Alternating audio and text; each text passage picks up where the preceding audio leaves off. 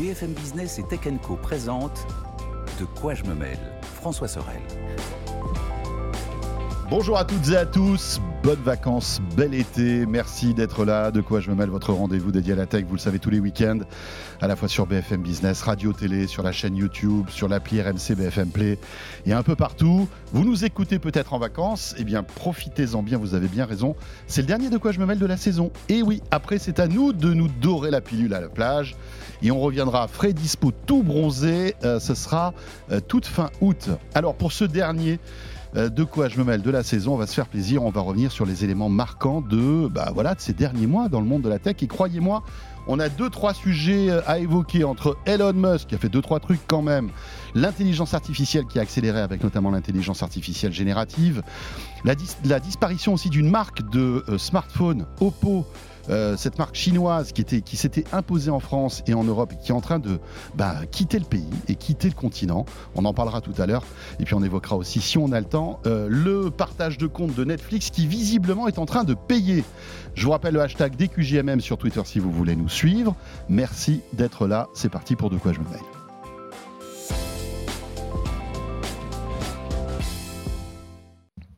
Vous avez remarqué, on a pas mal de choses à se raconter pour cette dernière. Euh, avec, pour commenter l'actu, cette semaine, Nicolas Lelouch. Salut Nicolas. Salut François, ça va Journaliste à Numérama qui n'est pas encore en vacances. Non, jamais, jamais, c'est pas bien. Jamais. Un petit peu à Nice quand même. Un petit peu à Nice, évidemment. Oui, oui, au mois d'août. Euh, Nicolas Lelouch, donc, et en face de lui, c'est JB de The E-Collection. Salut JB. Salut François. Ravi de te retrouver. Également. Toujours cool de t'accueillir dans De quoi je me mêle, JB. Vraiment. Toujours un plaisir de venir. The E-Collection, voilà, pour tous ceux qui ne connaîtraient pas cette chaîne YouTube, franchement déjà, honte à vous. Et puis, euh, deuxièmement, si vous êtes un fan de tech, euh, allez jeter un œil à ce que fait JB. C'est vraiment d'excellente qualité, comme on dit. Euh, voilà, tu me payeras après, un petit Lydia, un petit on s'arrange. Il n'y a pas de resto. bon, on va faire un petit récap de l'actu, ça vous va? Parce que franchement, on a vécu une année de dingue, hein, mine de rien. Quand on une y année, pense, euh, six premiers mois. Un semestre de dingue déjà. Ouais, ouais, ouais, un semestre. Une, saison, on va dire, en radio. Euh, c'est vrai que nous, c'est septembre-juin, mais c'est vrai que cette année 2023 n'est pas terminée et on n'est pas. On est toujours. Enfin, toutes les semaines, il arrive un nouveau truc. Euh, et commencer par peut-être la puissance de la montée en puissance de cette IA euh, et notamment l'IA générative euh, qui euh, est en train de bouleverser en fait plein de plein de secteurs, plein de métiers qui voilà questionnent énormément sur notre société, sur l'avenir de notre société. Franchement, c'est pas un sujet anodin, c'est véritablement une innovation de rupture. Je sais pas ce que tu en penses, hein, Nicolas. On a déjà eu l'occasion d'évoquer ce sujet-là. C'est vraiment, à mon avis, ben voilà, si on, si on, on suit comme ça la frise chronologique de la tech, euh, on marquera d'un point bien rouge euh, l'année, la fin d'année 2022 avec l'arrivée de ChatGPT. Hein. Tout à fait. C'est rare en fait dans la tech. On a souvent euh, des innovations majeures, des entreprises qui disent voilà, que là elles vont révolutionner un secteur. L'année dernière, le, buzzword c'était métavers. Cette année, bah, métavers, on a tous oublié que ça existait. Et là, quoique avec Apple, voilà, il y a eu un petit vaccin de rappel. Ils n'appellent pas ça métavers. ouais, mais bon. l'idée, un masque avec, avec des, trucs qui s'affichent dedans. L'idée d'un monde social dans lequel on interagirait le soir, elle est morte. Enfin, en tout cas, aujourd'hui, elle est plus d'actualité et on est, on est passé sur les casques, mais ça, on en parlera après. À mon avis, elle n'est pas euh, morte. Mais ça, c'est. On, enfin, on verra, c'est un, autre débat. je pense qu'il y a, y a, y a une, une, vague d'investissement chez Meta qui est, qui, qui, qui, est toujours en marche parce que cette technologie n'est pas encore prête, mais on, on aura l'occasion d'en parler. Vas-y, je, je t'ai coupé. En tout cas, on est d'accord pour dire qu'on en a moins parlé en 2023. C'est vrai. Et a contrario, je pense que l'intelligence artificielle, ça fait partie de ces ruptures technologiques dont on va continuer de parler pendant plusieurs années. Et je ne pense pas que euh, d'un coup, ChatGPT devienne un sujet inintéressant et que plus personne ne s'intéresse à ce qui se passe du côté d'OpenAI, de Google ou de Microsoft. Parce qu'on a vu euh, quelque chose qui est assez rare dans ce milieu. C'est une vraie rupture technologique. C'est quelque chose qui, euh, bah, la première fois qu'on l'utilise, on se fait Ah ouais parce que, euh, en effet, la première fois qu'on parle à ChatGPT, on était habitué à Siri, mm. à Google Assistant. On se dit, le gars qui est derrière, il répond vite quand même. Euh, il, répond très vite. C'est clairement la, première impression qu'on peut avoir. On s'est souvent demandé euh, dans les années précédentes pourquoi Siri, Google Assistant et Alexa étaient aussi bêtes, avec souvent pour préconclusion que malheureusement les IA ne pourraient jamais discuter comme un humain parce qu'elles sont faites pour répondre à des réponses préconçues. Et là, on arrive avec une technologie qui, bah, est capable d'analyser ce qu'on lui a dit, de répondre de manière très précise exercice de surenchérir Ouais. euh, sur un sujet, Et des de blaguer. mécanismes intellectuels étonnants. Pour résumer, tu le disais, pour écrire des textes, ça, pour. qui, euh, qui calque complètement voilà. le modèle humain, parce que c'est de l'apprentissage qui s'est inspiré de Exactement. l'être humain. On a vu euh, d'ailleurs des dérives au fur et à mesure de, de ces premiers mois. Avec, euh, ça a commencé par ChatGPT en novembre 2022, tu l'as rappelé François, mais en février, on a Microsoft qui se lance dans l'arène en partenariat avec OpenAI en intégrant ChatGPT à Bing. Et là, on se retrouve avec une IA qui est tellement à l'aise et qui a tellement imité euh, l'intelligence humaine en quelque sorte qu'elle se met à nous faire des blagues, qu'elle se met à mentir, qu'elle refuse de répondre. Euh, C'est un de mes meilleurs moments de l'année Oui, sur Numérama. C'était ces articles sur on a essayé Bing et Bing m'a insulté. Et euh, je lui posais une question, il fait non, j'ai pas envie de te répondre. Enfin, mais qu'est-ce que c'était que ça en fait? Jamais on aurait vu ça sur Siri, Google Assistant. Mais d'un côté, c'est Il- tellement drôle quand tu prends du recul. super drôle. c'est- incroyable. C'est super drôle. On, on a aussi vu Google paniquer. C'est rare quand même de voir Google paniquer Ouais. et de répondre à la précipitation avec ce, ce prototype de Google Ouais, en ouais. février, lancé en mai aux États-Unis, puis en juillet en France. hein, Ouais. c'est- tout nouveau. Meta qui rate encore, le euh, coche. Meta qui rate le coche, mais qui dit oh, vous inquiétez pas, nous en fait on est tellement en avance qu'on va lancer un truc beaucoup mieux dans quelques années, il faut pas s'inquiéter. Enfin, Il y, a- il y a vraiment tout le monde euh, qui s'y met. On sait aussi depuis, euh, depuis euh, mi-juillet, c'est Mark Gurman de Bloomberg, souvent lui, que Apple aurait en interne Ouais. développé en urgence l'année dernière un Apple GPT, c'est comme ça que ça serait surnommé en interne. Ils ont aucune idée de ce qu'ils vont en faire, mais en tout cas ils ont une IA à qui on peut parler. Donc on peut imaginer que l'année prochaine, on ait enfin un Siri qui soit capable de répondre à une question de, de culture générale. Donc, euh, Ou juste une question. hein. ou juste à une question, tu as raison de le dire, JB. Mais Donc, Siri, c'est vraiment une catastrophe. ah bah c'est l'anti-ChatGPT. Hein. Ah non, C'est- mais ça, c'est vraiment. euh, Siri, C'est ChatGPT bourré, quoi, j'ai l'impression. c'est c'est super Siri pour. euh, moi, j'ai une maison très connectée. C'est super pour Oui. ça. Qu'est-ce que c'est rapide, c'est meilleur. Ça, ça fracasse Alexa Encore, et de temps en temps quand même. Ça se- alors Ah ouais. quand ça se trompe, c'est chiant, mais en tout cas, on lui dit euh, éteins cuisine, euh, Google va mettre 3 secondes, lui on a dit cuisine, le E est prononcé que c'est éteint. C'est vraiment la, Ah ouais, la rapidité d'exécution de Siri là-dessus, Ouais, ouais, ouais. c'est euh, assez fantastique. Mais bon, voilà, euh, ChatGPT fait un peu plus qu'éteindre la lumière de ma cuisine. donc, euh, non, tout ça pour dire qu'en effet, je, je pense que c'est le sujet numéro un de cette première partie de 2023 et que c'est surtout une révolution technologique comme le smartphone a pu l'être en 2007, euh, comme d'autres ont Juste pu l'être. Internet, Comme les réseaux, comme les Ouais, réseaux ouais. sociaux, Tu, comme tu juste compares à- Internet, au lancement d'Internet, euh, toi, JB Clairement, ouais, parce que je pense que, alors moi personnellement, je pense que nous aussi, on n'a pas connu peut-être Nicolas et moi le, le switch entre l'avant Internet et le nouveau, parce Ouais, que nous on est né vraiment avec Internet. Toi, tu l'as peut-être connu, Je, je l'ai connu. mais, euh, mais avant, Moi, j'ai eu le premier émoi de découvrir un navigateur Internet, les gars. Ça, c'est stylé. Moi, je me rappelle de la connexion AOL qui faisait un petit 98 bruit. ou euh. euh, 98. 98. Je me connecte pour la première fois sur Internet, quoi. Ah oui, donc tu as ce souvenir de ta première Ah connexion ouais, Internet bien sûr. Ah non, mais Ah, c'est fou. C'était un. Tu sais, les gros écrans comme ça, les grosses télés. Ouais, euh, ça, je me rappelle. cathodique, ouais. Etc. IBM. Et tu voyais afficher euh, avec Netscape, je me souviens, c'était Ouais, Netscape à l'époque. Tu voyais euh, des informations qui s'affichaient et euh, tu faisais. Enfin, euh, nous qui avons connu, moi j'ai connu le Minitel. Ouais. Bah, en fait, c'était un super Minitel en couleur avec des trucs et tout. Tu te disais, mais waouh, c'était Mais est-ce que incroyable. du coup, toi, tu compares euh, l'intelligence artificielle au lancement d'Internet en 98, Ah ouais, 99 complètement. Moi je, moi, je trouve vraiment que c'est une rupture euh, et on, on est à l'orée, je pense, je pense, d'une d'une d'une ré- vraie révolution sociétale. On le voit déjà. Enfin, je sais pas si vous avez suivi ce patron hindou qui euh, a dit qu'il avait viré 90% des gens de, sa, de son entreprise. Je sais pas si vous as, su- tu as Je l'ai- je suivi l'ai ça? pas vu. Après, c'est pas, c'est pas le meilleur exemple de pourquoi l'IA est géniale pour la société. Non, mais, en fait, il y a plein de trucs. Comme un- quand Internet est arrivé, ça a aussi complètement déstructuré des Non, métiers. mais oui, ça va Euh, je veux dire, regarde la presse, regarde, enfin, il y a plein de choses, et c'est comme ça. C'est, on n'y peut rien. C'est le progrès technologique qui bouleverse en fait les, les acquis précédents. Mais, euh, mais, mais bon, voilà, il faut, il faut aussi évoquer les conséquences que ça va avoir so- sociétales. Ouais, non, mais je ça, pense. ça- ça va Et en social. avoir, euh, j'espère majoritairement bon, et je pense très sincèrement majoritairement bon. Évidemment, Il y on, aura toujours un peu on de se négatif. concentre sur ces robots qui vont remplacer euh, des tâches humaines, qui euh, vont faire qu'il va y avoir des licenciements, et on, on a, on a toujours cette peur d'être remplacé par un robot. hein. C'est le fantasme euh, historique en matière de nouvelles technologies. Mais je pense que, in fine, ce que ça va apporter à la société, euh, aussi bien à l'être humain euh, dans, dans son travail qu'aux sociétés plus générales, aux villes, sur, sur plein d'aspects, c'est assez révolutionnaire. Il va y avoir de plus en plus d'usages. Il faut rappeler quand même que l'intelligence artificielle n'a pas été inventée en 2022. Il y en a Non. toujours eu dans nos Bien produits sûr, euh, bien qui, sûr. qui génèrent des albums photos Oui, qui super très intelligents. dans- en fait. On s'en Oui, en fait, enfin, on, on- on- tu, le- tu scrolles deux secondes sur TikTok, t'es en plein dans l'IA en déjà. fait, l'IA, l'IA par nature est silencieuse et c'est vraiment amélioré Mmh. avec le temps. Mais là, en fait, on a, on a cette forme d'IA générative qui va créer à notre place, qui peut discuter avec nous, qui rappelle beaucoup des films de science-fiction à l'Iron Man euh, avec, euh, avec Jarvis par exemple. Et c'est en cela qu'on a, on a passé une étape et que maintenant que les gens savent que c'est possible, et très sincèrement, j'ai j'ai pas honte de le dire, je pensais pas que c'était possible. Moi, il y a, il y a encore Ouais. euh, six- 7-8 mois, j'étais vraiment convaincu que c'était un, un- un gap qu'on ne pourrait pas vraiment atteindre et qu'on verrait pas de notre vivant.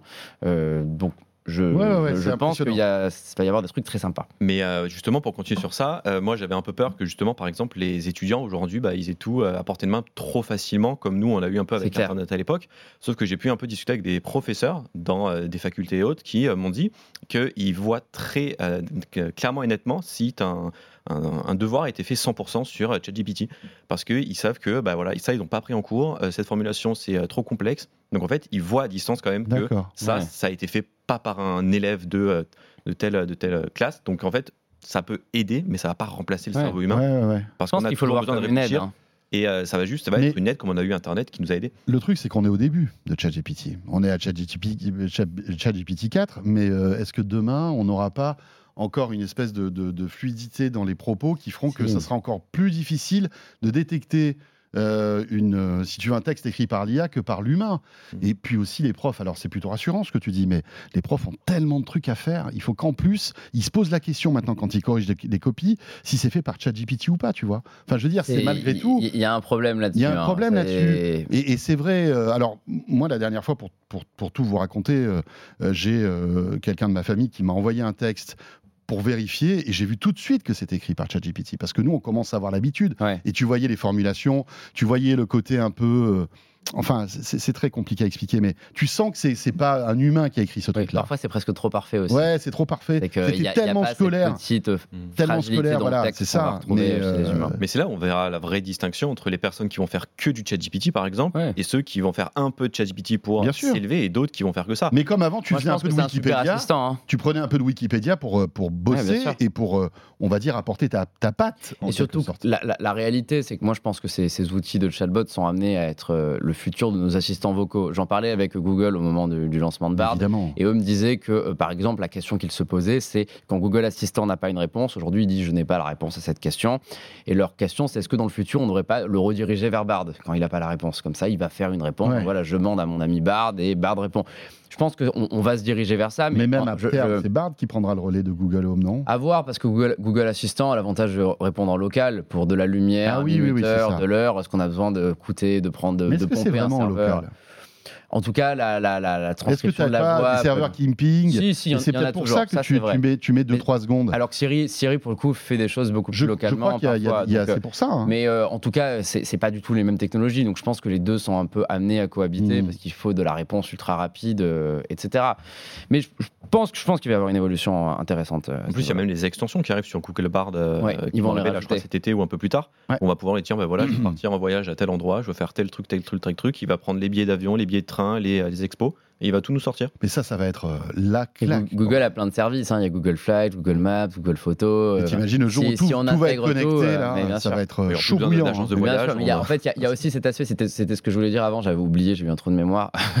Ça arrive, c'est ça la arrive, vieillesse, ça-. Même au meilleur. Je voulais dire que, euh, euh, certes, ChatGPT euh, a, a tendance à être vu comme un chatbot à qui on parle, mais c'est pas forcément la fin ou le, le modèle final des IA. Ce qu'on voit avec Microsoft, c'est que là, ils ont le projet de commercialiser, je crois, 30 dollars par mois, ce qu'ils appellent Copilot, qui est une intégration de GPT-4 à leur logiciel. Donc, en fait, on est dans Microsoft Word et on dit, ouais, euh, écris- est-ce que tu peux écrire une lettre de motivation pour telle entreprise? Ça l'écrit, tu peux modifier tel paragraphe. Tu dis, est-ce que tu peux convertir ça avec un PowerPoint, avec une photo de moi, avec une Ouais. photo de mon travail, et ça va le convertir tout seul? Et euh, de ce point de vue-là, on n'est pas sur quelque chose qui fabrique à notre place, on est sur quelque chose qui va nous aider. C'est-à-dire que nous, on va lui dire ce qu'on veut précisément, et lui va Oui, générer. Et l'humain je pense reste que c'est- le- c'est plutôt pareil sur l'image. On a vu tout à l'heure Adobe euh, Photoshop avec, euh, avec Firefly qui génère des images, qui peut agrandir des images. C'est impressionnant. Moi, je suis, je suis Ouais. fan de ce que fait Photoshop. Là, on le voit, on le voit à l'instant.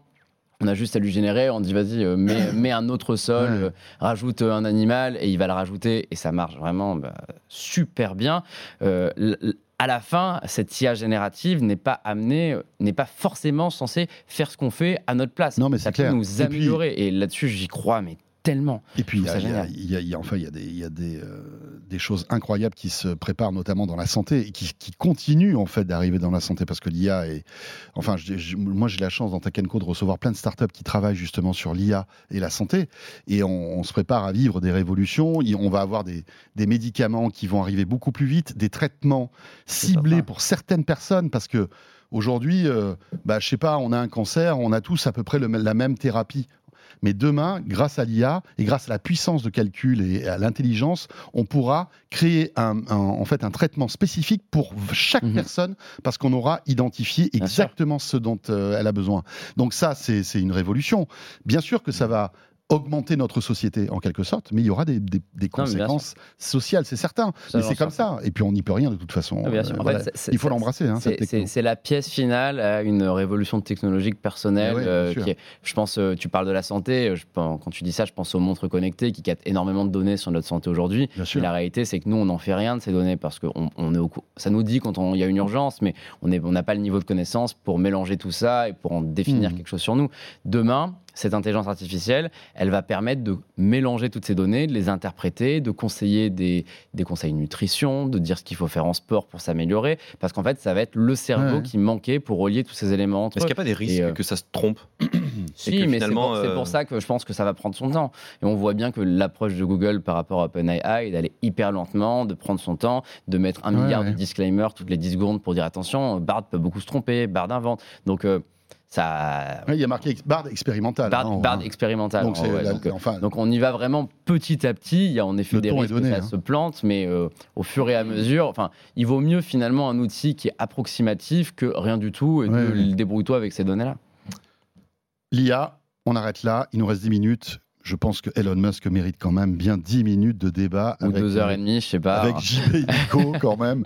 Parce que là encore, hein, s'il y a une personne qui a créé euh, l'actualité, qui a fait le buzz, euh, qui a euh, énervé les gens, qui a aussi émerveillé euh, parfois, et c'est ça, le, c'est ça la, la personnalité d'Elon Musk. Elle est tellement contrastée, tellement contrastée, tellement euh, Mhm. ambivalente, j'ai envie de dire, et, et paradoxale que, bah voilà, euh, on est obligé de l'évoquer euh, avec là aussi une actualité incroyable. hein. Oui, euh, 2023, c'est l'année où j'ai décidé de dissocier les entreprises Elon Musk d'Elon Musk. Parce qu'il y en a marre, en fait. Et je pense que toutes les personnes qui sont fans de Tesla, SpaceX devraient faire de même. On peut aimer ces entreprises qui sont fantastiques sans dire que Elon Musk est parfait et que c'est euh, l'entrepreneur de référence qu'on doit tous suivre. Euh, cette année, euh, j'ai listé euh, tout à l'heure tout ce qu'il a fait depuis janvier 2023. Je suis allé- J'ai tapé Elon Musk Numérama. euh, on a une page où on liste tous Ouais, nos articles. ouais, Je suis allé au 1er janvier et j'ai remonté tout depuis. Euh, donc, dans l'ordre, il a mis fin aux API de Twitter qui permettaient de partager des comptes. En tout cas, il les a vendus à des prix euh, tellement élevés qu'il y a plein de comptes qui ont dû fermer. Toutes les applications tierces qui ont fait le succès de Twitter, je pense à Tweetbot, Twitterific, qui, étaient- qui faisaient le succès, il les a fermés du jour au lendemain. Il les a même pas prévenus. Il a juste coupé l'accès. Il leur a pas répondu. Waouh. Euh, il a lancé Twitter Blue en France en de manière illégale parce que le prix est affiché sans TVA, ce qui est complètement interdit évidemment en France et il a fallu des mois pour que ce soit corrigé. Euh, il a boosté ses propres tweets aussi parce qu'il n'était pas content que Joe Biden ait eu plus de vues que lui sur un tweet, donc du coup il a changé l'algorithme pour que tout le monde voit ses tweets. Bon ça ils l'ont rectifié, ils l'ont changé un petit peu après. Euh, ils ont mis fin à la double authentification par SMS, en tout cas ils l'ont réservé à la version payante. Ils ont mis fin au badge bleu des vraies personnalités et maintenant c'est uniquement payant. Les gens qui payent c'est que les fans d'Elon Musk. Donc, et maintenant donc vous allez sur n'importe quel tweet, tous les premières réponses c'est des gens certifiés, généralement des gens qui pensent tous pareil. Donc euh, bah, on vit dans une bulle. hein. Twitter est devenu une bulle avec une pensée quasiment unique. Il y a eu des films piratés, les Et puis n'importe qui peut avoir ce badge de certification, c'est ça N'importe qui peut l'avoir. Depuis peu, maintenant, les tweets sont limités par jour à ce qu'on a le droit de voir sur la plateforme. Euh, je disais, les pubs aussi maintenant sont très mauvaises parce que les vrais annonceurs sont partis. Donc souvent, c'est Ouais. des arnaques, des faux jeux, des crypto-monnaies. Et maintenant, il a décidé de payer les créateurs qui font le plus de vues sur Twitter. Et les gens qui font le plus de vues, c'est les gens qui payent. Et donc les gens qui payent sont souvent les gens qui pensent comme lui. Donc en fait, il paye des gens à faire des pubs pour des crypto-monnaies ou pour balancer des idées un peu controversées, parfois à la limite de l'extrême droite.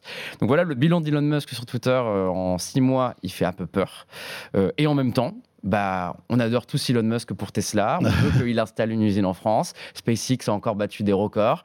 Donc euh, voilà, c'est un vrai paradoxe cette personne et je, je suis toujours aussi ébahi par à quel point une personnalité peut avoir une, une double, une double façon de faire les choses. Ouais, c'est clair. Qu'est-ce que t'en penses, toi, JB qu'il a, enfin, il- c'était un personnage comme il n'y en a pas d'autre à côté aujourd'hui. C'est un peu comme, euh, enfin, des sortes de gourous qu'on va suivre, que certains vont suivre pas à pas, qui vont créer des choses, superstar, hein, ouais, qui vont créer des choses géniales. Et ça se trouve un jour il va se présenter à la présidentielle américaine, Ouais. hein, c'est vrai, hein, Bien sûr. parce qu'il a tellement C'est de. le Steve Jobs des années 2020, euh, on peut dire. J'ai- En tout cas, pendant longtemps, il donnait cette image. En termes de notoriété, en je fait, parle. hein, pas euh, de- en termes de notoriété, Ouais. oui, c'est devenu la référence. C'est la star ça. de la tech. Maintenant, euh, avant, avant, il était, il a longtemps été présenté comme d'ailleurs, en fin d'année, il y a la biographie de Walter Isaacson qui sort. euh, il a, c'est lui qui a fait la biographie de Steve Jobs. Il a fait la biographie d'Elon Musk. Et quand il a commencé la biographie, c'est parce qu'il le voyait justement comme le nouveau Steve Jobs. Euh, la réalité, c'est que Steve Jobs n'a jamais utilisé son influence pour euh, faire de la politique, pour soutenir un candidat, pour euh, balancer des idées qui sont extrêmement bon, il controversées. avait je sa face sombre aussi. hein, Il avait Steve sa face Jobs, sombre, hein. mais il n'utilisait pas son influence de cette ouais. manière-là, alors qu'Elon Musk Et puis le c'était pas la même époque, il n'y avait pas les réseaux sociaux. Enfin, je veux sais dire, pas ce que ferait Steve Jobs aujourd'hui. Steve Jobs ne ne s'exprimait pas de la même manière à l'époque. C'est évident. les, les- C'est- Mais les en tout médias cas, n'étaient ça pas en les fait mêmes. des personnalités différentes. Mais Ouais. en, en termes de- de- d'un- d'audience euh, et de respect, euh, de respect qu'en ont certains, c'est sûr que les, les deux personnalités se rapprochent. Et quand on voit que Twitter euh, est, utilisé, est quand même utilisé par tout le monde, même par les chefs d'État qui euh, font des annonces principales majeures sur Twitter, euh, si Twitter finalement euh, met en avant plus de tweets qu'autre chose, enfin c'est c'est méga dangereux. Surtout par exemple à l'approche des présidentielles. Je crois que j'ai lu un article qui disait que ils vont euh, limiter les achats de Twitter Blue pour Ouais. pousser les Ouais. tweets avant la Ouais, présidentielle. ils, veulent, ils veulent interdire aux candidats, aux candidats aux européennes, présidentielles. euh, législatives, etc., d'être abonnés Twitter Blue. Mais du coup, c'est-à-dire qu'ils n'ont pas le droit d'être certifiés aussi. Donc, ça, ça crée mais, euh, un imbroglio autour de cette histoire, euh, juste parce qu'il a décidé qu'il fallait vendre un abonnement. Mais enfin, c'est super bizarre. Après, euh, Zuckerberg fait un peu pareil sur la, la certification et tout ça avec Ouais. ce qu'ils ont lancé sur Instagram il n'y a pas longtemps. Tout à fait. Ouais. C'est 17, c'est 17 euros en 17 plus. euros, hein, ouais. Alors, tu choisis ta certification soit sur Insta, soit sur Facebook. C'est ça. Parce que pour 17, tu peux pas avoir les deux. Non, Ce qui est débile. Ouais. Ce qui est c'est débile parce que c'est c'est le même compte. Ouais, mais il n'y a pas de petit profit, François. C'est. euh, Je- J'en ai bien, j'en ai bien, Non, j'en oui, ai bien euh, peur. non, non, au, au final, cette idée de l'abonnement payant, oui, elle a, elle a fait euh, ses preuves. c'est- Mais, mais ce qui est aussi étonnant, c'est que Snapchat aussi a fait un abonnement payant et ils ont 6 à 7 fois plus d'abonnés que Twitter. Alors que pourtant, Snapchat, en termes d'utilisation, est sans doute Ça, c'est à vraiment la grosse surprise. Donc, euh, ça cartonne l'abonnement Snapchat, Snapchat cartonne. Donc, en fait, le, le truc de Twitter, lui va, lui va nous dire, euh, il a lâché l'autre jour que Twitter n'a jamais été autant utilisé par seconde dans le monde dans Hmm. l'application, ce qui est une donnée qu'on ne peut pas mesurer parce que Apple l'interdit notamment sur iPhone. Donc le truc est complètement faux. Ouais. C'est inventé à 100% et ça a été débunké euh, derrière. Il, il dit que Twitter Blue est un succès, que c'est génial, mais les cabinets d'analyse indépendants disent que non. Donc euh, c'est toujours très compliqué de Ouais. Il y, a- il y a un truc que j'ai remarqué sur lui, il, fait- il le fait de plus en plus. Euh, parfois, pour ne pas donner son avis sur un sujet, mais il sait comment ça fonctionne. Il va répondre à une publication, par exemple, transphobe ou un truc d'extrême droite, Oui, qui va oui, dire oui, que Joe. Biden, tout ça. Et il va répondre juste trois petits points ou concerning. Et en fait, ce qu'il sait, c'est que vu qu'il a modifié l'algorithme pour booster ses propres tweets, Ouais. pour booster les comptes certifiés, Ce qu'il a quand il fait ça, il ne retweet pas. Il ne donne pas son avis, il dit pas Mhm. qu'il est d'accord, mais il booste en Mais fait l'audience d'un truc. Et il fait ça tous les jours. Ouais, ouais, c'est clair. C'est une influence quasi, euh, enfin, pas, c'est pas silencieuse, mais un peu, euh, un peu pernicieuse. Absolument, mais c'est vraiment super mystérieux à quel point à quel point cette personne est capable. Et d'un autre côté, il arrive à Vivatech, il est très calme, il va voir euh, Macron, il est très calme. Il dit non, moi je suis en faveur des régulations Ouais, européennes. Oui, il a deux. comment, il a, en fait, il a euh, vraiment. euh, En fait, ouais, je, je- je trouve que parfois, euh, désolé pour la comparaison, qu'il y a beaucoup de similitudes avec le comportement qu'avait Donald Trump sur Twitter, qui est de, en fait, euh, de déverser toute sa haine, de s'amuser sur Ouais. Twitter, d'en faire un je jeu. est moins, il est moins virulent parce que c'est Trump. Heureusement, Trump, c'était heureusement, c'est pour quoi ça que je suis désolé pour la comparaison. Je, je pense que Elon Musk est un peu moins virulent, mais quand même, parfois Ouais. ça se ressemble. Et puis, bon, il, il tweet parfois des trucs intéressants et quand tu, quand, enfin, quand il. quand Ouais, il c'est ce que je dis, c'est le paradoxe c'est Elon c'est Musk. paradoxe. Alors que Trump, c'était pas toujours très intéressant. Mais je pense que comme il a un peu quand même sur la fin été forcé d'acheter Twitter, euh, peut-être que maintenant il se dit bon bah je vais faire, un- je vais m'amuser avec Twitter, c'est un, Je terrain pense, de ouais. jeu, je vais voilà, je vais enlever Ouais, mais ça. bon, c'est un terrain de jeu à 40 milliards, Bah quoi. ouais, c'est ça le problème. 40 milliards. Et aujourd'hui, il y a Meta qui débarque avec Fred, qui va peut-être leur faire beaucoup de mal. Ouais, Threads, qui n'est pas disponible en France et en Europe. Bon, ça, c'est une vraie erreur d'ailleurs. ouais. Ouais, mais alors d'après ce que j'ai compris, c'est pour se conformer euh, aux réglementations européennes et ça prend du temps. Donc euh, Ouais. voilà. Bon, là maintenant, ils parlent de 2024 hein, maintenant pour l'Europe. Ah. hein. Donc, euh, enfin, ils font. ils- pour moi, ça, vous savez, Meta a souvent fait semblant de ah, si ça continue comme ça, on va être obligé de se retirer de l'Europe pour faire pression sur l'Union européenne. Et je pense que là, c'est la même chose. Ouais, c'est complètement politique. Mais la réalité, c'est qu'ils sont juste en train de limiter les, la possibilité pour Fred de battre Twitter parce qu'ils ont décidé de se priver d'un des plus gros Mm. marchés du monde et que c'est pour moi une très grosse erreur. Mais bon, en tout cas, il- ça, ça marche. Un mot sur le Cybertruck. Je sais pas si tu t'es un peu intéressé à ça. Ouais, mais il y a le premier Cybertruck qui est sorti d'usine Ouais, euh, ouais. la semaine dernière, je crois bien. euh, Toujours Tesla, bien sûr. Toujours qui Tesla. avait quand même été Bagnole annoncé incroyable. Fin voiture, 2019. Donc, Incroyable. ouais. Et après, il y a une grande question est-ce que ça va arriver un jour en Europe C'est et en vraiment France là. Parce que c'est déjà très très gros. Mais Euh, vous trouvez pas que c'est une voiture de 1er avril? Si, si, complètement. On dirait un Lego. Ouais. C'est un truc tu dis mais ok, Mais c'est pense- super, bravo. Je pense Ouais, que c'est une bonne blague, Bonne Ouais, blague, quoi. Mais non. Et alors c'est dingue, c'est qu'il y a plein de gens, enfin il y a des centaines de milliers de personnes qui ont réservé cette Il avait voiture. précommandé, il fallait Ouais. mettre, je crois, un dépôt de 100 dollars à l'époque, en 2019. Et, euh, et du coup, ça devrait Mm. arriver d'ici la fin de l'année aux États-Unis et potentiellement l'année prochaine en C'est France. rigolo hein, comme si ça voiture. sort bel et bien. Là, ils ont tweeté justement tout à l'heure Tesla qui est en train de faire les tests dans le monde entier de cette voiture pour savoir si c'était euh, justement jouable de rouler avec dans les petites rues de Nice, par exemple. J'aimerais bien l'avoir en test. hein, dans la, rue. Ouais, la croiser dans la rue. Non mais attends, c'est incroyable. Peut-être que tu vas la croiser à Nice. Ça sera- Imagine sur la promenade des Anglais. ça. Mais je pense que ça, on le verra partout aux États-Unis. Ça va remplacer Ouais. tous les gros 4x4 qui existent euh, là-bas. qu'ils ont euh, ré- euh, réglé le problème de la boule de pétanque sur le sur le pare-brise. Déjà, ils ont rajouté des, Quel, euh, quel génie cette des essuie-glaces. Ah, mais ça c'est lunaire aussi quoi. Non, c'était- Le c'était gars il dit allez vas-y balance la boule de pétanque, il explose tout. Il explose Alors qu'en fait la voiture était en théorie. euh, Je me suis toujours euh, demandé si c'était pas fait blindé. exprès, parce que cette image, elle a tellement buzzé que finalement. Bah, ça euh, marche encore aujourd'hui. euh, Bah voilà, on a- la preuve, on est en train Ouais. d'en parler de cette Ouais, image. Mais ce qu'il y a de dingue avec cette voiture pour terminer là-dessus, c'est qu'en plus elle est pas chère. Elle est à 35 000 Alors, dollars. ils ont quand même dit Elon Musk qu'elle allait être beaucoup plus chère. Il, Ah a bon? dit- Ah oui. il avait fait un tweet en disant bon, on était peut-être un peu euh, ambitieux à l'époque, mais euh, la voiture va être un peu plus chère quand même. C'est dit Elon Musk. Mais ça aussi, c'est le truc parce que je dis que Tesla, c'est génial. Sauf que de l'autre côté, je suis beaucoup de communautés de fans de Tesla. Et les mecs, ils en ont juste marre parce que ça fait 5 ans qu'on leur promet des nouveautés pour un truc qu'ils ont payé, genre sur le, le- la conduite autonome notamment. Ouais. Et ça arrive jamais. Ils passent son temps à dire Ouais, cette année, c'est la bonne. Ouais, il a euh, il a dit en fait, sa personnalité, même dans, ses, dans sa, son côté positif, Ouais, ouais. le côté négatif d'Elon Musk parfois réapparaît. Enfin, il a ce côté mensonger et qui, il, il annonce des choses qui Mais en fait, pas, je pense que son cerveau va tellement vite, et ça, c'est certain. hein. c'est quelqu'un qui n'est pas ouais. comme nous, qui n'est pas formaté comme nous. euh, voilà. Et, euh, mais il, il a dit que d'ici la fin de l'année, les Tesla seraient euh, prêtes à être autonomes. C'est ce qu'il a dit. Il a dit Ouais. si tout va bien d'ici la fin de l'année. Mais il avait dit ça il y a il a trois dit ça en aussi. 2012, en 2013, en 2014. C'est et c'est- vraiment, on avait fait un article une fois. ouais, sur- mais là-dessus, je pense que les boîtes chaque année, il remet à Ouais. jour son On tweet. avait mis dans le titre toutes les années justement et c'était super drôle parce que le titre Ouais. se tenait sur 5 lignes tellement immense. Je pense que toutes les voitures sont aujourd'hui prêtes à être autonomes, c'est juste les législations qui font que c'est Oui, pas possible. c'est ça, et que, à mon avis, ça ne le sera jamais possible. Après, aux États-Unis notamment, une, une Tesla est quasi autonome. hein. Ouais. Enfin, dire, tu, peux, tu peux te faire des centaines de kilomètres sans toucher en, au volant. en- hein. vrai, on peut faire beaucoup de choses. Il y a, plein de fonctions qui ont, qui ont été promises, qui bien par, sûr, par là sûr. et qui arrive petit à petit. Mais bon, enfin, je reste, enfin, je veux absolument pas critiquer Tesla parce que je suis vraiment hyper fan de Tesla à titre personnel et euh, j'aimerais, euh, j'aimerais qu'Elon Musk gère Twitter comme il gère Tesla. On n'a pas parlé de Starlink, on n'a pas parlé de Neuralink, enfin, et on n'a pas parlé de XAI. Ah cela dit, on n'a pas mm. grand chose à dire puisque rien. on n'y comprend rien. Euh, on va se retrouver dans un instant pour la deuxième partie de ce De quoi je me mail avec cette euh, rétro bien sympathique euh, de cette saison 2022-2023. Euh, avec le Apple Vision Pro que vous avez testé tous les deux. Ça, c'est intéressant. Confrontation de Nico et de euh, JB euh, là-dessus. Il va y y Euh, avoir du sang. il Oh, va oui. avoir du sang, ça va être horrible. Restez avec nous. Putain, ça c'est un super teasing, pas mal. franchement. Et puis vous, vous, vous likez la vidéo en plus, comme ça, ça sera bien. Et euh, Apple, donc Apple Vision Pro et Oppo aussi. Ça c'est quand même une sacrée surprise. Un constructeur chinois majeur de smartphones qui s'en va comme ça en pas chassé. Euh, de certains marchés, c'est un truc de fou. On en parle dans un instant, deuxième partie de De quoi je me mêle. À tout de suite. De quoi je me mêle sur BFM Business et Tech Co. BFM Business et Tech Co présente De quoi je me mêle François Sorel. Voilà, la deuxième partie de ce De quoi je me mêle, le dernier de cette saison, je vous le rappelle. On reviendra bien sûr à la rentrée pour euh, votre rendez-vous du week-end dédié à la tech. Avec pour cette rétro donc, euh, eh bien Nicolas Lelouch de la rédaction Rebonjour. Numérama. Rebonjour Nico et euh, JB de The E-Collection.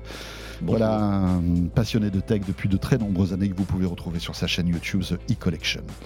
Alors attention, deuxième partie, euh, donc pour euh, débriefer l'actu de ces derniers mois, et on attaque l'Apple Vision Pro.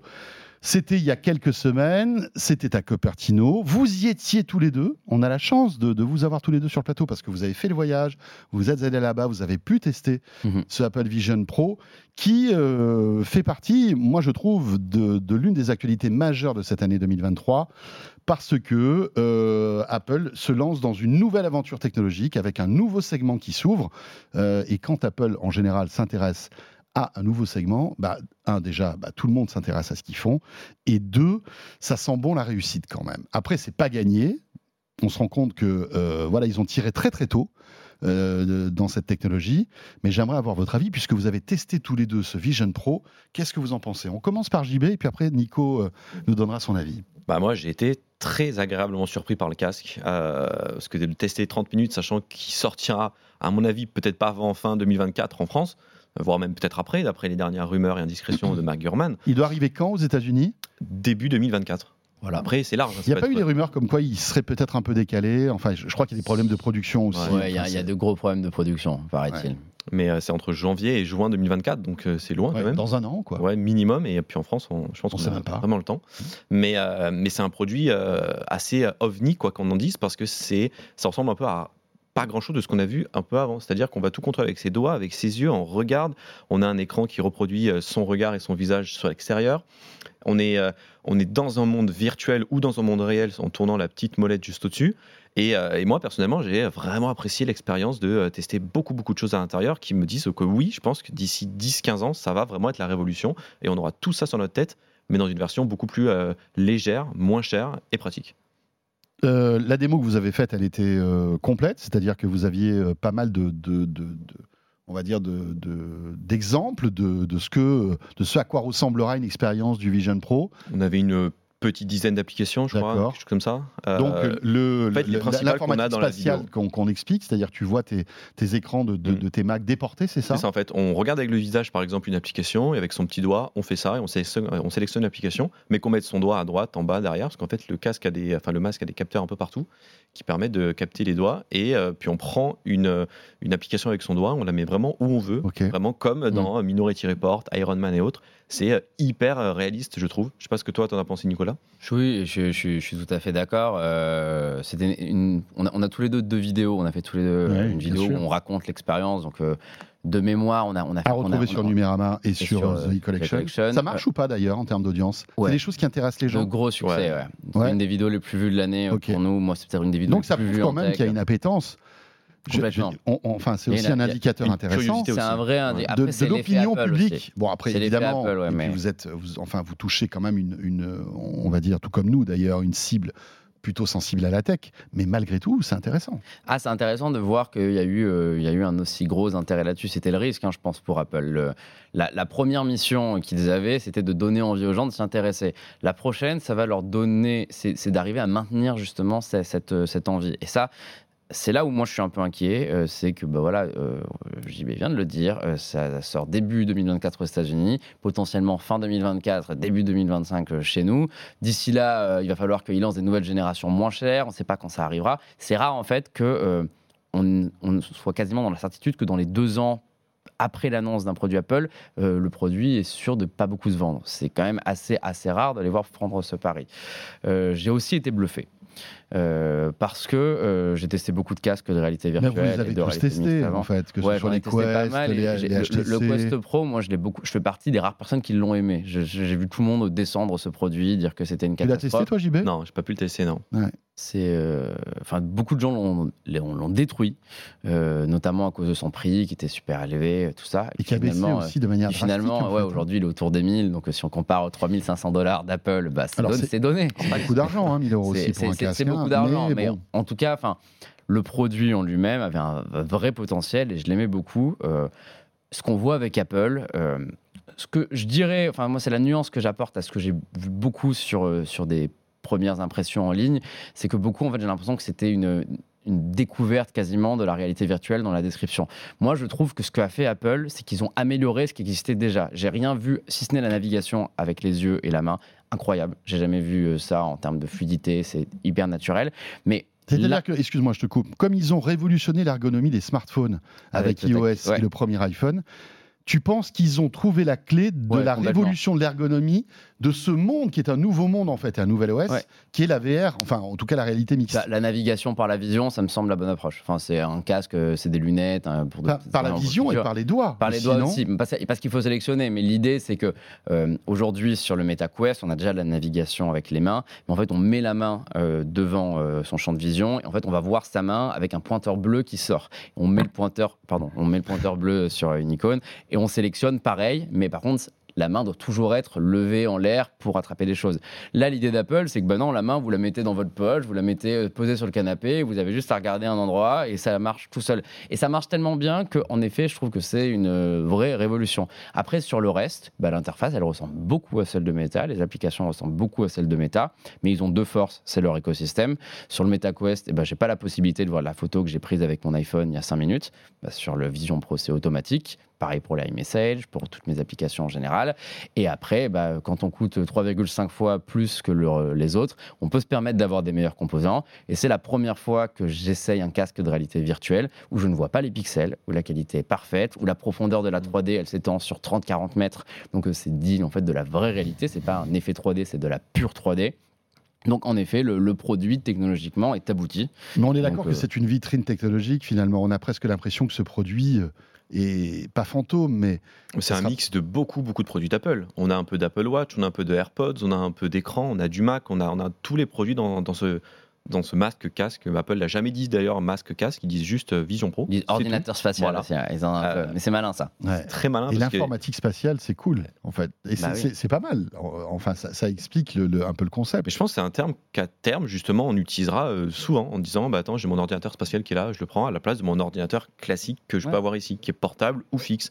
Et, euh, et je pense vraiment que dans ouais, 5-10 ans, ça va vraiment être un standard parce que de ce que moi j'ai pu tester, ce qui m'a le plus surpris, c'est justement ces vidéos immersives avec Mhm. toute Ouais. cette euh, profondeur de champ, toute cette incroyable. perspective qui est incroyable et qu'on ne peut pas euh, comprendre si on ne le teste pas, tellement on ne réalise pas. Moi, c'est vraiment je comme si nos yeux étaient là et qu'on voit Ouais, cette ouais. perspective. avec des écrans 4K Mm. euh, de, de ouf, enfin des Ouais, trucs incroyables quoi, qui, qui, qui font que tu ne vois pas les pixels parce qu'il y a tellement la résolution est tellement élevée que même s'ils sont à quelques centimètres de ses yeux, bah tu vois pas les Ouais, pixels. c'est la techno d'écran est inédite aussi. Mais ce qui est intéressant, c'est ce que tu disais. Tu disais, euh, voilà, dans 5-10 ans. Mais c'est fou quand même de se lancer dans une aventure pour Apple d'un produit. Enfin, on reprend l'iPhone. Le premier iPhone, bon, euh, a fait le buzz, etc. Il était quasiment inutilisable.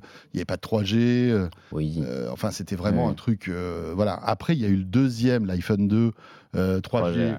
Euh, etc., etc. Et là, ça commençait. Mais il a fallu quoi 2-3 ans? l'iPhone 4 en 2010 qui a vraiment, je pense, installé les bases. Ouais, Mais ça même, même être- Mais- l'iPhone mais bon, en 3G est deux, un trois immense ans, succès. ouais. Enfin, c'est Mais le succès de Ce qui est Noël. intéressant, c'est qu'en 2-3 opérateurs. ans, d'un coup, c'est c'est devenu un produit, un produit mainstream.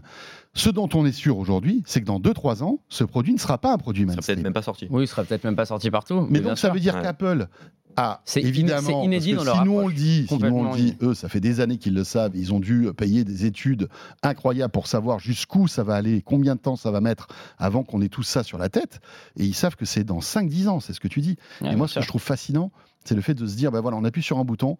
Et on Ah, ne sait pas trop quand on va y arriver, mais il faut y aller maintenant parce que euh, on sent que c'est une voie qui mérite qu'on qu'on s'y mette maintenant. C'est fort. C'est, et ça leur C'est très ressemble courageux pas, aussi. surtout. Mais je trouve ça très courageux. comme et, Zuckerberg euh, d'ailleurs. euh, ouais, ouais, tout à fait. Bah, Zuckerberg finalement est un des pionniers là-dessus. Bien Après, sûr. euh, Et Apple, je est, pense qu'il est très, Apple très est meilleur heureux. pour vendre l'idée. Il est très heureux que Euh, Apple euh, investisse et se mette sur ce marché-là. Pour lui, c'est un peu une hein. bataille. Enfin, les grands il- gagnants, c'est eux. Si le, le Quest 3 qui va être annoncé à l'automne euh, a un bon prix, enfin on sait qu'il a déjà un bon prix, mais qu'en tout cas qu'il il est bon, qu'il est, il est réussi du point de vue de la réalité mixte, euh, je lui prédis un immense succès à Noël. Et euh, même Meta, à mon avis, euh, ne, ne s'attend pas à un aussi gros succès. euh, Ouais, Je vois ça dès cette année. Moi, je verrais plus quand oui, le parce casque qu'il y a la, y a hype po- po- posée par Apple. Ouais, je suis pas à sûr. Je pense que la hype là, Je suis pas d'accord avec toi. Petit à petit quand même. hein. Oui, ça va redescendre. En fait, ça- il va falloir qu'ils recommuniquent sur ce Je pense casque. que c'est trop tôt encore. C'est encore Ah, trop je tôt. serais pas étonné que ça fonctionne bien. moi. Aujourd'hui, pour les 500 euros, hein. 500 euros pour un casque de réalité mixte. C'est les gens, les, on- aujourd'hui, enfin, on peut se dire, ouais, ça peut être un bon cadeau de Noël pour la famille. euh, Ouais. C'est c'est pour jouer et ça sera toujours moins cher que le casque d'Apple. euh, Enfin, c'est même 7 fois moins cher, même plus. Je pense que c'est un peu trop tôt. Je pense qu'il faudra encore euh, attendre la miniaturisation de ce truc-là. Parce que malgré tout, même si le Quest Pro est top, et on peut imaginer que le nouveau soit inspiré du Quest Pro, ça sera toujours un casque un peu Ça sera imposant. toujours un peu gros. Voilà, bon, enfin bref. Mais on verra, pas. tiens, ça va être intéressant Non, de ça voir va être justement intéressant comment, ça va se passer. Mais euh, je, pense- pour terminer, je pense juste que le commun des mortels aujourd'hui, le grand public, il s'imagine qu'un casque, c'est fait pour faire du métavers, pour faire de la VR, qu'on est tout seul dans, son- dans sa bulle et que c'est pas, euh, c'est pas joli. Donc je, je pense pas qu'on est, enfin que dès cette année, ça va relancer une mode. Je pense que ça va attendre qu'Apple sorte son produit, que les gens se disent, ok, c'est sympa, parce qu'Apple a quand même cette force de dire que bah, ce qu'ils font, ça marche bien. Et après, ça va relancer la mode. Mais je pense que ça va pas être le cas avant un ou deux ans minimum, que les casques comme tout ce méta euh, prennent un, un- un step-up en, en vente. Mais ça va être la folie parce Ah, que moi, je sais pas que ça Vous avez suivi le truc. euh, en fait, ils, devaient, ils voulaient en produire un million en 2024, mais en fait, ils vont en produire que 400 000 parce que les. Et au les- début, c'était plus qu'un million d'ailleurs. Ouais, Pendant longtemps, c'était plus qu'un million. Au moment du lancement, ils étaient un million. Et là, là c'est encore. Là, on est à 400. Enfin, d'après ce que j'ai lu, c'est 400 000. Euh, ils vont, beaucoup, enfin, les hein. fournisseurs s'arrachent les cheveux parce que c'est un truc hyper compliqué à, à fabriquer. Hein. J'imagine Mhm. la supply chain, ça doit être un enfer. Les, euh, les écrans 4K de Sony, je crois qu'ils ont du mal à les produire parce que c'est vraiment des trucs, euh, euh, un- enfin, de, de fou, quoi.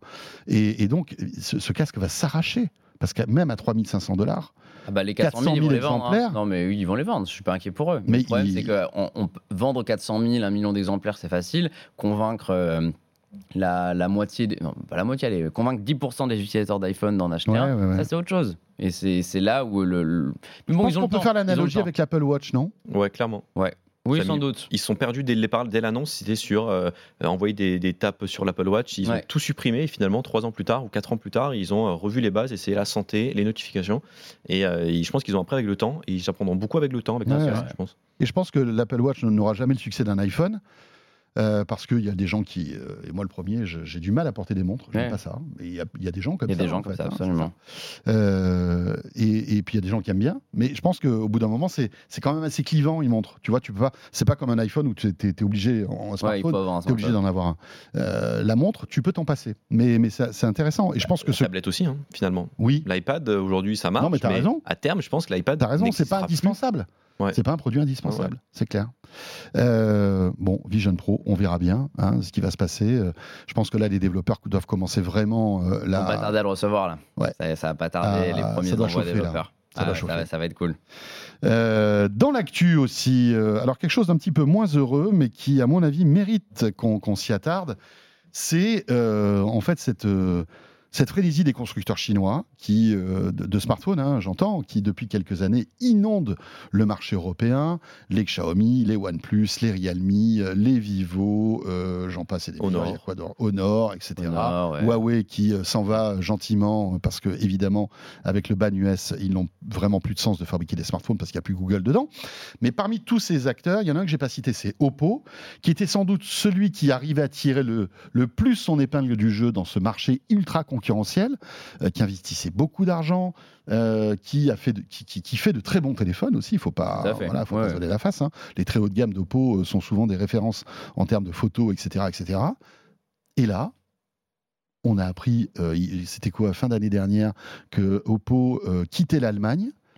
Et là, ils sont en train de quitter la France. C'est-à-dire qu'aujourd'hui, vous allez sur le site d'Oppo, vous pouvez plus acheter un smartphone Oppo. Vous allez dans les boutiques des, des opérateurs ou euh, dans, les, dans les grands magasins, il n'y a plus de téléphone Oppo. Ou alors en déstockage. Ou alors en vu, euh, déstockage. je- donc mes amis de Frandroid ont, ont vu un Oppo qui normalement coûte 400 à 79 euros, bradé euh, pendant les soldes. Non, mais Enfin, incroyable. Et Oppo est en train, en catimini, de quitter le marché européen. Alors, ils sont toujours présents en Italie et en Espagne, je crois. pour l'instant. Mais qu'est-ce qui s'est passé? Bah, ce qui s'est passé, euh, c'est en effet un Parce que peu, un c'est peu inédit triste. cette situation. On n'a jamais vu ça. On a vu des constructeurs partir, on a rarement vu un constructeur sur la pente croissante partir. Et c'est là où ça change un peu. Euh, en effet, tu l'as dit, Oppo, ils se sont positionnés très rapidement sur le haut de gamme des constructeurs chinois, qui était une place prise par euh, Huawei. Donc au début, ça n'a pas très bien commencé. Et puis euh, Donald Trump est arrivé, il a donné un sacré coup de pouce à toute l'industrie. Huawei est parti, donc Oppo a pu devenir le constructeur haut de gamme chinois, avec Xiaomi qui a pris entrée, milieu de gamme et tout le reste. Les autres, en effet, il y en a trop. Euh, on l'a- toujours dit on- on- quand j'étais sur tes, tes émissions pendant longtemps. J'ai toujours dit que euh, on pouvait pas avoir Realme, Vivo, TCL, OnePlus, plein de marques. C'était destiné à un moment ce marché à se bouffer. Mais Oppo et Xiaomi semblaient bien partis pour être les deux survivants. Et à terme, moi, je voyais le marché avec 4-5 acteurs, Mhm. dont ces deux-là. Euh, ce qui se passe, c'est en fait, c'est juste une question légale. C'est que, euh, comme beaucoup de marques, euh, Oppo a, utilise la 4G et la 5G, que c'est des brevets qui sont détenus par Nokia, que Oppo n'a pas payé, que Nokia a attaqué Oppo en justice dans plein de pays, dont l'Allemagne, la France, etc. Et en fait, je n'ai plus les chiffres. J'ai essayé de les retrouver avant l'émission, mais je les ai pas retrouvés. Mais je les avais lus à, à un moment que la somme que réclame Nokia par an à Oppo est équivalente à je ne sais pas combien, mais au moins 10 fois son chiffre d'affaires annuel en Europe. Ah donc en fait, la réalité, c'est que soit on est sur une question d'image, donc euh, on dit ok, bah, je reste présent parce que je suis une marque chinoise puissante, je dois rester euh, en Europe. C'est hyper important d'être là. J'assume et je paye. Et je paye, dans ce cas je dépense. Soit on se dit, bah, en fait, la réalité, c'est que l'Europe, c'est 2% de mon chiffre d'affaires, c'est la Chine qui me rapporte 70% de ce que je gagne, l'Inde et d'autres pays asiatiques. Qu'est-ce que je fous là? Genre, je vais pas me ruiner alors que je peux gagner de l'argent avec la Chine. Donc, ils sont partis de l'Allemagne parce que c'était là où le procès a eu lieu au début. Et maintenant, petit à petit, ils vont oui, parce sans doute se désengager de tous les marchés parce qu'il va, il va avoir sans doute jurisprudence. C'est-à-dire que s'il y a eu euh, cette euh, condamnation en Allemagne, elle arrivera, elle, elle, elle arrivera en France. Ils anticipent en fait tout ça, j'imagine. Et oui, ils doivent avoir des conseillers juridiques. Que ça peut pas, ça peut pas leur pour l'instant. Mais ce qui est fou, euh, ce qui est fou, et puis il y a cette, cette, aussi il y a cette confrontation Chine-Europe, c'est-à-dire que Nokia c'est une boîte européenne. Il y a aussi ça, c'est qu'ils peuvent pas gagner ce bras de fer là, ils le savent. Peuvent pas, ils peuvent ce, qui est, ce, qui est, terrible, c'est qu'Oppo était partenaire majeur de Roland Garros depuis plusieurs années. Ils sont depuis cette année partenaire majeur de la Ligue des Champions, quand même le plus gros événement de sportifs européens tous les ans. donc voilà, il est, les, ils, sont, ils sont partout, de millions pour rien. Ils ont investi énormément, tout semblait avancé petit à petit, mais en bien. Ils ont déménagé leurs leur, leur locaux parisiens. Ils ont, ils ont pris euh, une tour à la Défense. Ils sont installés euh, en début d'année. Donc, euh, franchement, même pour les équipes d'Oppo France, j'ai de la peine aujourd'hui parce que, enfin, elles n'ont rien vu venir. C'était, on leur a toujours assuré sur la question. Non, vous inquiétez pas sur les brevets, sur l'Allemagne. Enfin, il y a peu de chances que ça, ça nous concerne. Et ben voilà, on en est là aujourd'hui et tout ça se passe hyper brutalement et pour une raison juste légale. JB, incroyable cette histoire. Selon les sources officielles, euh, Oppo quittera pas la France. C'est ce qu'ils disent. Ce qu'ils disent, c'est que Oppo restera en France et que tous ceux qui ont des Oppo, ça continuera à marcher. Il y aura toujours du SAV qui existera.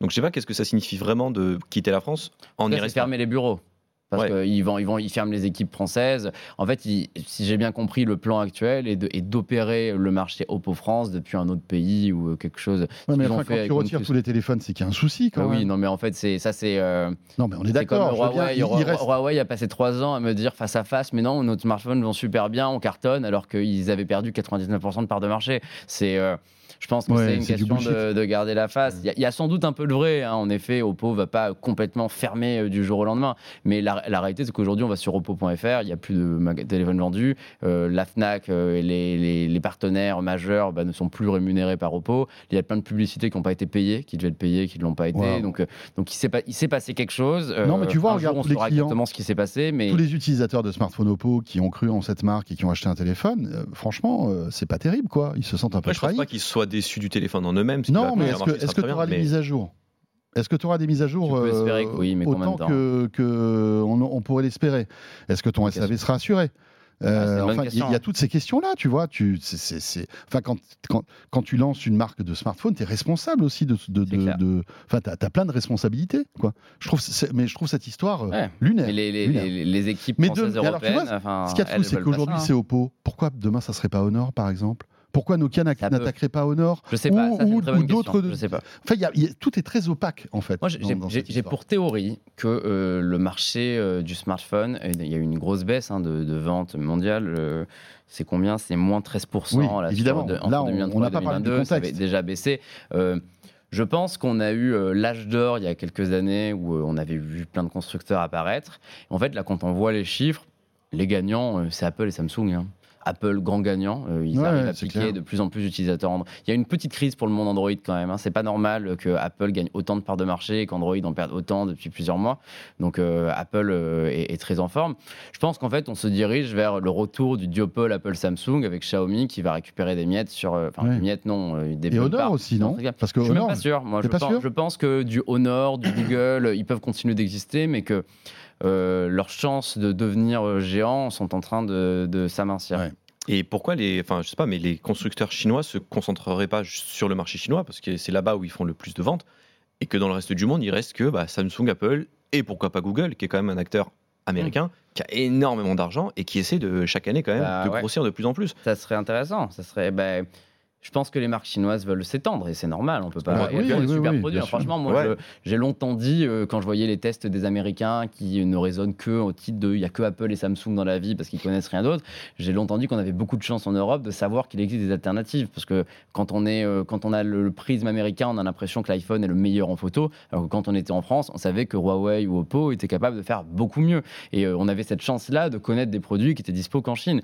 J'ai un peu peur qu'avec le temps, finalement, en effet, tu as raison, le- les marques chinoises se recentrent sur l'Asie et, euh, et laissent l'Europe de côté. Parce que la grosse force de Google, c'est euh, l'IA, justement. Euh, Les photos Ouais. de- du Google, c'est pas les meilleurs capteurs, mais par Ouais. contre, les photos sont juste géniales. Ouais, et ça, les- le grand Google, public Google à a potentiellement des chances, hein, c'est possible. hein. Si-. S'ils mettent les moyens, il faut ils qu'ils mettent le paquet. Mais qu'ils mettent le euh, Surtout qu'on le voit et t'en as parlé, euh, il n'y a aucune évolution technologique dans les smartphones vraiment véridique depuis 4-5 ans. Non, non, Ça non. tourne en rond. Donc c'est pour ça aussi que les smartphones se vendent moins.